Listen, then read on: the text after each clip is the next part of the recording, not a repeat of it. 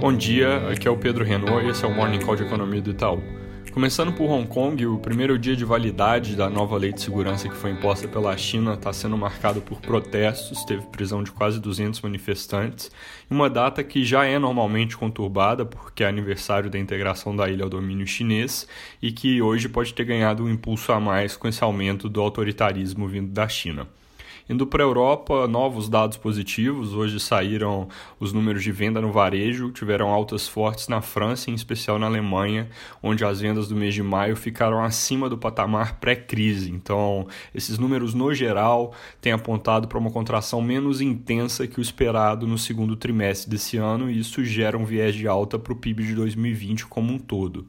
Nos Estados Unidos, essa tendência também é verdadeira. Hoje ela deve ser reforçada pelo índice SM de atividade na indústria, mas como tem a onda de contágio tardio em vários estados, isso deve acabar atrapalhando a recuperação no curto prazo. Então esse viés positivo não fica tão claro assim.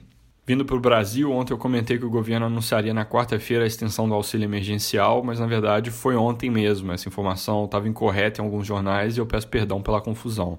No anúncio, o presidente Bolsonaro renovou as duas parcelas de 600 reais e isso, a nosso ver, pode gerar lá na frente a discussão de que ir de 600 para zero é um fim muito abrupto. Então, pressão por talvez uma parcela adicional ou algo assim. Para tentar remediar um pouco disso, o ministro Paulo Guedes falou que esse valor mensal vai ser pago em duas parcelas dentro do próprio mês, uma no início e outra no fim, para já criar essa certa sensação de transição gradual, a ver se vai funcionar. Na sequência dessa prorrogação, o governo começa a discutir mais a fundo o programa Renda Brasil. A ideia, segundo os jornais, é ter tudo pronto até outubro para substituir o auxílio emergencial. Tem pressão para uma solução rápida e o Rodrigo Maia já disse que se o governo não encontrar uma opção para renda mínima dentro desses dois meses, a saída provavelmente vai passar pela discussão de novas prorrogações do Corona Voucher.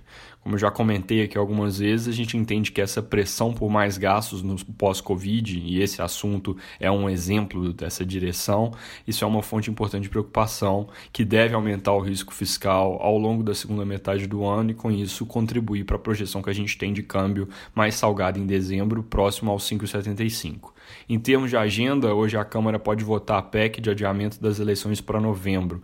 Segundo o Globo, existia resistência do Centrão a essa proposta, mas ela foi superada com uma negociação que deve liberar caixa para as prefeituras. Então, hoje o projeto pode ir para a pauta e ser aprovado. Se acontecer isso, vai para promulgação.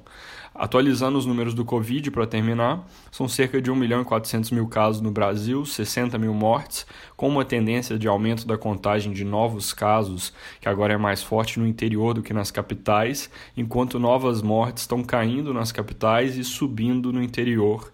Isso deixa no agregado nacional um número mais ou menos estável, em torno dos mil óbitos por dia, patamar inclusive que foi mantido com alguns altos e baixos ao longo de todo o mês de junho mais detalhes do monitor do Covid que a gente publica mais tarde no nosso site, aplicativo Itaú Análises Econômicas. É isso por hoje, bom dia.